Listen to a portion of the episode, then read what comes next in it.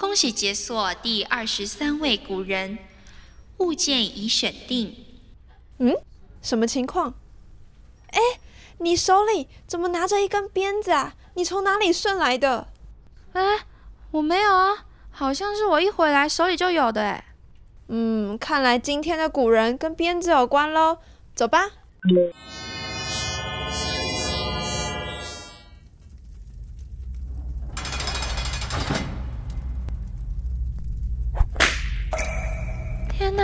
好像有人被打哎，好可怕哦！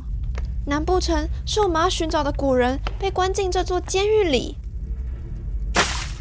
你到底是招还是不招？我不过是一名女眷，怎会清楚唐大人的公事？还敢嘴硬？呃，看起来好痛哦。日记本上显示了，原来是朱熹。他是这么残忍的吗？那究竟朱熹是什么样子的人呢？进片头吧。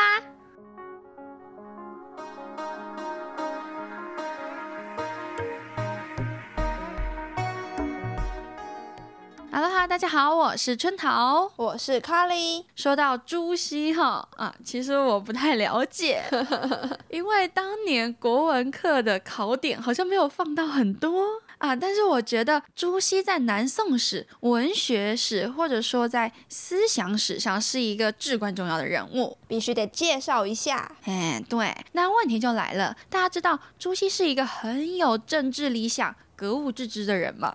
那讲到孔子，我们就想到儒家；讲到老子，就想到道家；讲到朱熹，哎。哪怕当下春桃没有太认真听课，也能立刻想起来，就是程朱理学，就他们就是心理学嘛。那程朱理学在干嘛嘞？就是我们要厘清的第一个问题喽。嗯，理学听起来好像有点陌生，对不对？听起来就很理智、很严谨、很难呐。啊，那其实还好，大家不用太慌张，你就想想。朱熹干过什么大事？他把《论语》《孟子》《大学》《中庸》捆绑在一起，变成四书。之后科举大家都要读这个了。四书听起来好像是从可能四面八方。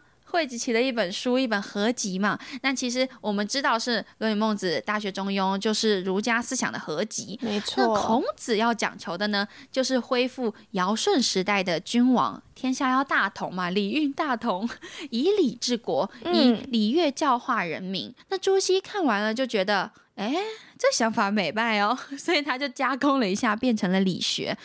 所以很多人也说理学就是心儒学。对。那朱熹在推行理学的时候啊，他是有口号的啊，就是跟那些什么商店大促销一样，他是有一样也是有一个。喊话的，它叫做“存天理，灭人欲”，呼吁大家要有理性，不要被欲望而左右啊。那他们理学家也是很有趣的哈，他们还有一个宇宙论啊，他们认为理理学的理就是宇宙万物的源头。那人呢，就像是小行星一样啊，有时候会被欲望左右，偏离了黄道面，偏离了轨道，偏离了天道。这人若是失去了理性，社会也将随之失去了礼乐教化，这样一下就乱套了嘛，这是不对的啊。那你知道他为什么会有这个宇宙论吗？为什么？因为他的爸爸朱松哦，朱松很有学问，在朱熹四岁的时候，朱松就一手抱着朱熹，一手指天说：“哎，你看那是天。”那朱熹他是很聪明的一个小朋友嘛，那你看他基因那么好，他很早就知道。爸爸手指的那个是天了，毕竟知道天也没有很难吧？隔壁阿妈也知道呢。对啊，但朱熹就是很孝顺的一个小朋友，他并没有反驳爸爸，而是反问了一个问题：那爸爸，这是天的话，那天之上又是什么呢？哎，这个问题很有哲理耶！啊，这个问题可真是太有哲理了，有哲理到。爸爸朱松根本就回答不出来，但是长大之后的朱熹他也回答不出来。你看，毕竟科学思想还是需要一些发展的嘛，天文学。那他就想说，那不如把人的本性当中的一个元素理性作为宇宙的尽头好了，感觉这样也说得通啊，也没有人可以反驳我。真的假的啦？假的，呃，这两件事应该是没有什么关联了。但是朱熹的爸爸朱松的确是朱熹的重要他人啊，公民学过的家庭嘛，虽然。爸爸英年早逝，但是对朱熹的思想学说影响很深远。朱熹的祖籍是徽州，也就是现在的江西比较南边的地方。那里有一个县城叫做婺源县。当时呢，适逢南北交替靖康之乱嘛，嗯，女真族金人，金色的金金人打来了，徽钦二帝都被打包带走了，很乱呐，乱世。朱松呢就带着一家老小，这时候的朱熹还在肚子里哦，就去投奔了在福建的朋友。叫做正安道，正安道是一个二品大官，人很好又有钱，在福建有一套别墅，叫做郑氏馆舍，我们以后就叫它郑家大别墅好了，比较好念。靖康之乱一一二年结束的嘛，那在结束再过了三年后，也就是一一三零年，朱熹在这个郑家大别墅出生了，在尤溪这个地方，哎，所以就很好记啦。你看，朱熹出生在尤溪。有没有瞬间记得？好了，开玩笑了，好玩了。因为反正记下也没有什么大用处，就是了。那总之，朱熹在出生的时候家里很穷嘛，妈妈吃不好，营养不良，所以朱熹有点瘦啊，还黑黑的。脸上呢，就眼角那边呢有七个大痣，大黑痣。简单来说，就是有点微丑。哎呦，所以妈妈看到的时候就开始皱眉，然后就看向老公，场面一度尴尬。那呃，猪爸爸接受到那个视线之后，就赶紧急中生智，单手指天说。夫人呐，您看这七颗黑痣，多么像夜空中明亮的北斗七星啊！哎呀，说出来自己都不相信哎，真的。但秉持着为人的礼貌，朱熹的妈妈还是说：好啦，好啦，反正都生了，也不能怎么样了吗？也不能回炉重造了呀。啊，总之他们就开始要给这个小朋友取名了。那游戏这个地方呢，虽然比较偏乡一点点，但风景蛮好的，在郑家。大别墅的前后有两座山，前面是文山，就那文学的文，方文山的文山，在后面是公山，阿公的那个公，很漂亮，郁郁苍苍的。哎，结果就在朱熹出生的前几天。啊，这颗北斗七星就开始带赛了，两座山竟然离奇般的同时走水，fire，fire，他们两座山同时烧起来。更令人惊讶的地方是，这火灭了之后呢，居然一个被烧出了文字，一个被烧出了公字。那虽然大家都觉得着火很危险嘛，对不对？但是我们脑回路清奇的朱松爸爸呢，他是很乐观的，他就说：“哎，夫人，您看，这是天降。”吉兆啊，是喜事之火呀，所以呢，他就给朱熹取名叫做朱熹。原来 是这样啊！对啊，朱熹的名字底下的点点，真的就是瓦斯那个啪噗火开的那种概念。好，那这个故事书里写的，好不好？大家不用太在意啦。不过我一开始就很诚实，我真的不太熟悉朱熹，所以遇到的第一个问题是理学是什么？那我稍微厘清一点之后呢，又遇到了第二个问题，那就是朱熹真的活太久了，足足有七十一岁，他超厉害的，在环境那么艰困的情况下，依旧能松柏后凋于岁寒，我觉得他抵抗力真的很强哎，所以我决定呢，要了解朱熹就要从简单的开始嘛，就从自己有兴趣的开始，所以。我就去找了一堆八卦跟谣言来看，太偏颇了吧？大家会想听吗？哎，我跟你说很有趣，很精彩哎。朱熹的晚年呢，被沈继祖这个人弹劾，嗯啊，他就说什么朱熹不孝顺啊，伪君子，祸乱朝纲啊。哎，我本来以为只有妖姬可以祸乱朝纲，哎，没想到朱熹也可以啊，还会攻击他的那个私生活不检点。那比较有名的呢，就是让自己儿媳妇怀孕呐，或者是什么逼迫尼姑当自己老婆之类的。哇，太 劲爆了吧！不过这些后来证实都是谣言了，好不好？谣言而已。想了解，欢迎自行搜索或者私信我们。那其中呢，有一条谣言就引起了我的兴趣，嗯，那就是说朱熹曾经追求一个江南的有名的歌姬，叫做严蕊，失败之后呢，又恼羞成怒，对其殴打报复，有这样的一则谣言。嗯，我就很好奇啊，他推行理学吗？那么理智的人，怎么可能做出这种事呢？对啊，哦，原来他是为了要打击贪官唐仲友。这严蕊呢，他本来是官妓，是军队当中卖艺不卖身的歌妓。嗯，结果这唐仲友一看到，哦，好漂亮，好有才华啊，就把她带回来，偷偷放在家里自己看。严蕊就有很多机会能够接近唐仲友嘛。那朱熹为了要拿到更多唐仲友的罪证，就严刑拷打这个严蕊，但是他并没有从严蕊这里得到什么有用的资讯，于是就把他给放了。嗯，啊，就是这么一个无聊的故事。不过最后发现，这个故事从头到尾都是胡编乱造的。哎呦，虽然历史上的确有唐仲友这个人，朱熹也的确想要弹劾他，也真的有一个歌妓叫做严蕊，但当时的朱熹根本没有职权去严刑拷打，就是这件事情他没办法管。那最终没想到就被拿来编排了。好，反正就是这样的一个故事。好。听完春桃知道的神奇小故事后呢，我们还是赶紧来聊一下朱熹的坎坷人生。朱熹的父亲朱松呢，在朱熹十三岁的时候就去世了。去世前就把朱熹托付给了自己最好的朋友刘子宇，刘子宇就把朱熹诶接到了福建武夷山的五夫里这个地方。那朱松同时呢，也拜托了三个好友：刘子宇的弟弟刘子辉、刘勉之，还有胡宪，都是当时很有学问的人。对，就请他们来教育朱熹。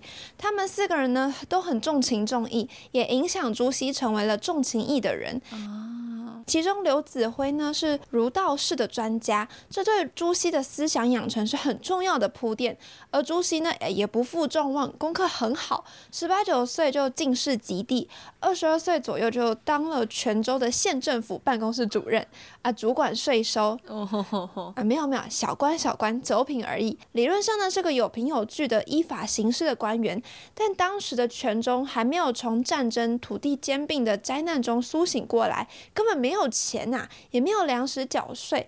如果一般人遇到这种情况，呃为了升官，可能就会开始欺压百姓。哦哎，拜托，KPI 还是要达成的。对，但朱熹是谁？儒家体系的学生哎、他没有办法这么做，所以当官就当的很两难，上头在吹啊，但下头又吹不得啊。哦，没有收成就是没有收成呐、我总不能逼我家的稻谷赶紧长出来吧？所以朱熹那时候就觉得啊，心好累啊，想说期满就赶快回老家了。这里其实就能看出父亲对朱熹的影响很大。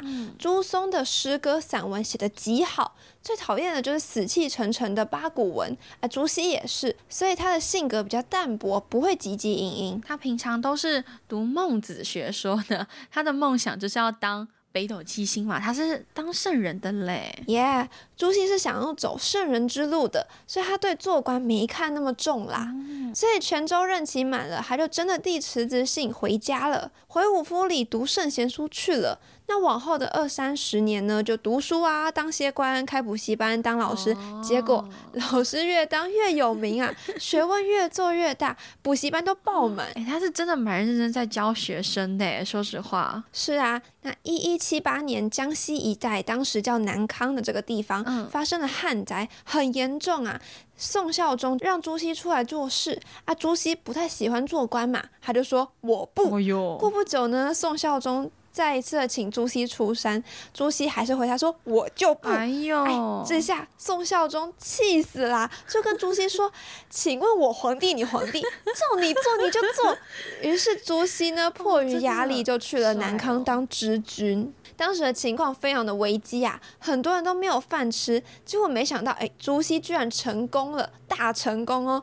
通过推行了灾民免税和筹措粮食，协助当地的百姓度过了春荒。春天的春。然后灾荒的荒，因为一般是春天播种，秋天收割嘛。但南康五到七月旱灾，没有一滴雨，以至于无法收割，春天就没有东西吃，所以叫做春荒。那朱熹赈灾大成功之后呢，皇帝很满意，就要表扬他。嗯，哎，没想到那代赛体质出现了。没错，三年后呢，浙东又大水灾，于是朱熹在去被表扬的路上临危受命，又去了浙东镇水灾。浙东的情况比起南康啊，那是小巫见大巫，当地的灾民啊，家家户户都是拆房子啊、卖田地啊、卖自家山头的木材啊、卖人卖牛，而且不问价格，只要能够卖出去就可以，非常的可怕，人间炼狱啊！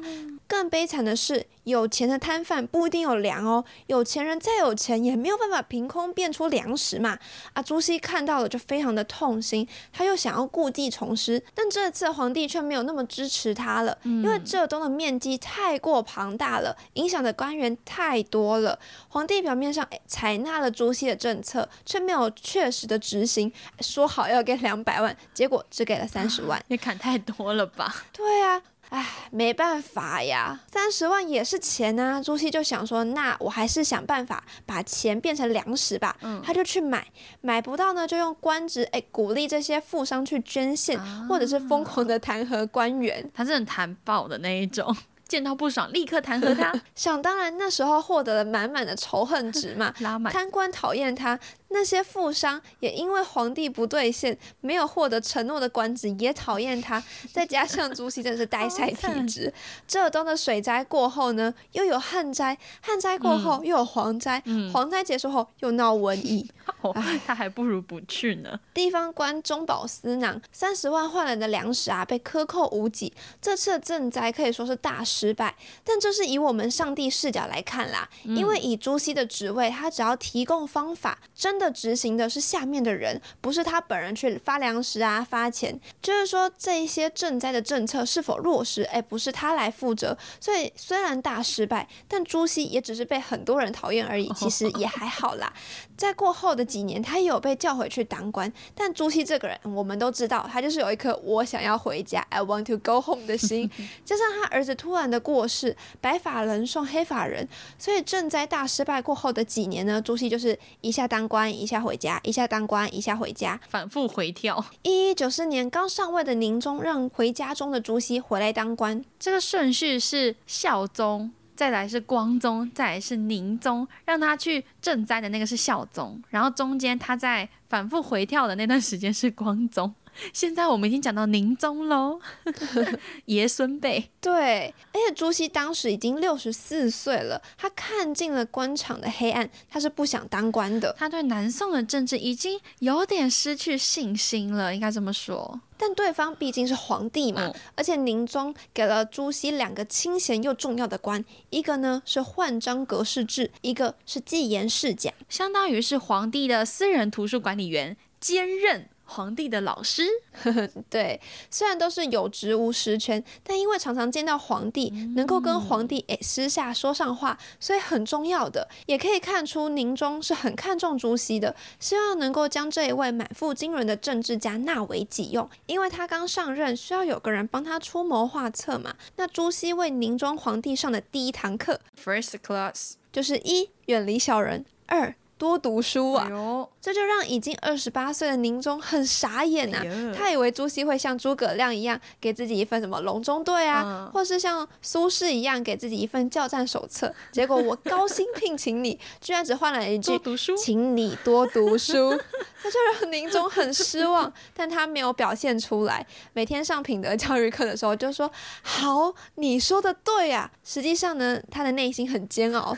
但皇帝的谦虚让朱熹以为。他有在听，非常的欣慰啊，瞬间老泪纵横，觉得啊南宋有希望了，于是变本加厉的跟皇帝进行品德教育，跟他说垃圾掉地板要拿去回收，盘子要自己回收，百姓很辛苦要将心比心之类的，他就一直碎念，直到有一天，朱熹发现皇帝都在假听 假点头，其实根本没有在执行，演员就是我上课的样子。他就非常生气，教训皇帝说：“你怎么可以做事情不跟文武百官商量，这么的专政，不懂集体领导的重要性？”所以朱熹就发现了啊，好像品德感化是没有用的，不能只跟皇帝说加油。他开始呢，想要用制度来约束皇权了。哎。那这样子可就跟一开始的那个品德教育很不一样了哦。没错，这就触犯到了宁宗的底线了。于是等朱熹一踏出教室之后，他立刻下旨让朱熹告老还乡。撒尤那拉了。他们之间的师生情谊差不多才维持了四十天而已，超级小，哎呦好比百。日维新还短哦。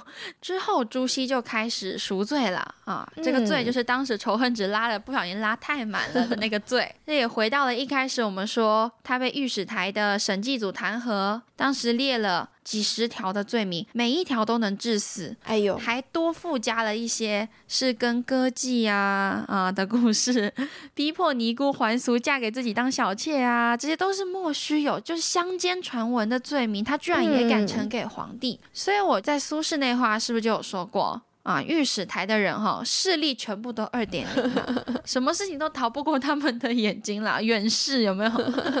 那当然，现在是翻案了，是说朱熹的那些罪哈都是假的，都是为了要搞他，所以为了要冲康他才讲出来的。嗯，但当时的朱熹是很惨的，他被叫做伪君子，他的理学被叫做伪学，全部都要烧掉的哦，一本都不能留。而且他的学生或者说跟他认识的人、很熟的同党的人、比较年轻正在考科举的都不能考了，考上的，人不能做官，已经做官的全部都被贬值。哎呦，然后一辈子都不能做官了，所以这影响的非常大，甚至就有人说了，这个朱熹呢跟鬼魅一样啊，现在 Halloween 嘛，他可能提 南瓜的鬼魅吧，就说他是妖怪、妖魔鬼怪，所以你知道朱熹其实也身心灵备受煎熬，加上他年纪的确也大了，嗯在弹劾过后的一年，七十一岁的朱熹就过世了。那大家还记得朱熹的口号吗？存天理，灭人欲。嗯，这其实也是他为人诟病的一句话，因为大家就说他矫枉过正。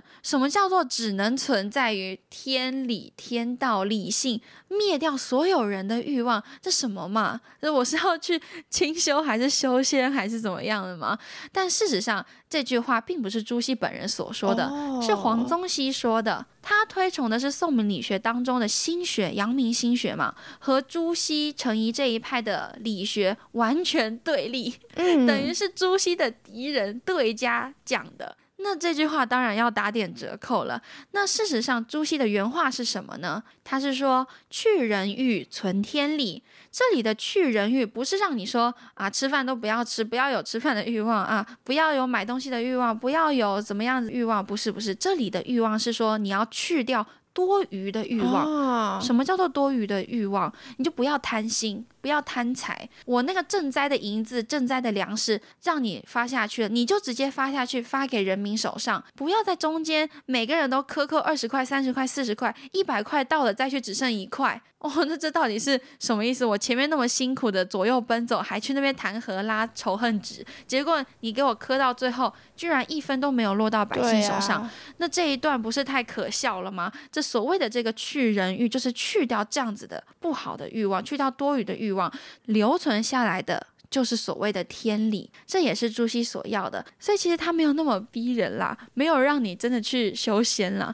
他所说的就是你不要太贪心，就这样子而已。嗯那虽然我本人啦没有到那么喜欢理学，没有到那么喜欢朱熹啊，他也不缺我喜欢，而且我也觉得他蛮爱碎念的，蛮活在自己世界里的，而且就很刚直嘛，也不怕大家、啊、怎么样，就是爱弹劾谁就一定要去弹劾谁。嗯违抗指令就是会违抗指令，但是他对于人民的那种关爱，儒家道统承袭下来的学子文人雅士那一种风骨，我认为是很值得敬佩的。像是他一开始去救旱灾，不是大成功吗？对所以他被表扬了。被表扬的时候，又跟他说：“哎，那边又发了水灾，你也去浙东一下好了，临危受命。”事实上，他那时候可以不要接这个任务的。嗯，他没有被硬性规定，但是他因为听到了人民在水深火热之中，他没有办法忍受那种说我这里被表扬，然后你们在那边等死，他没有办法接受这样，所以他还是毅然决然去了。